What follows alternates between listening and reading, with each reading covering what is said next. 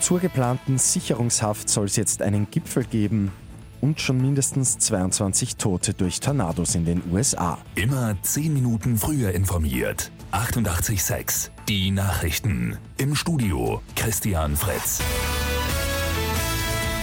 Beim Thema Sicherungshaft will die Regierung schnell ein Gesetz auf Schiene bringen. Bundeskanzler Sebastian Kurz will in den nächsten Tagen zu einem Gipfel ins Bundeskanzleramt laden.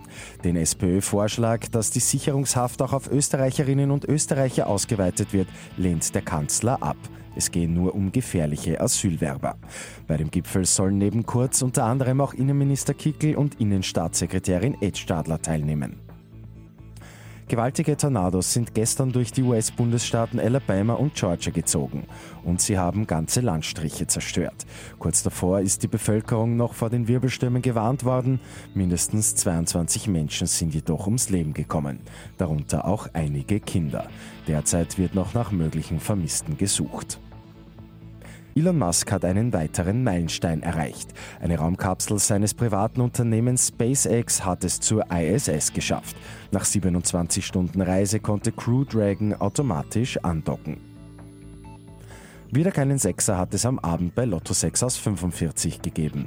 Übermorgen am Aschermittwoch geht es bei einem Vierfach-Jackpot um rund 5 Millionen Euro.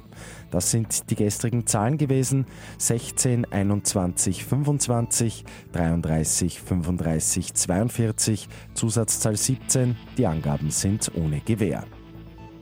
Und der Wiener Eistraum ist gestern mit einem Rekord zu Ende gegangen. Die gute Nachricht zum Schluss. Mit 780.000 Besuchern sind so viele wie nie zuvor auf dem Rathausplatz in Wien Eis gelaufen.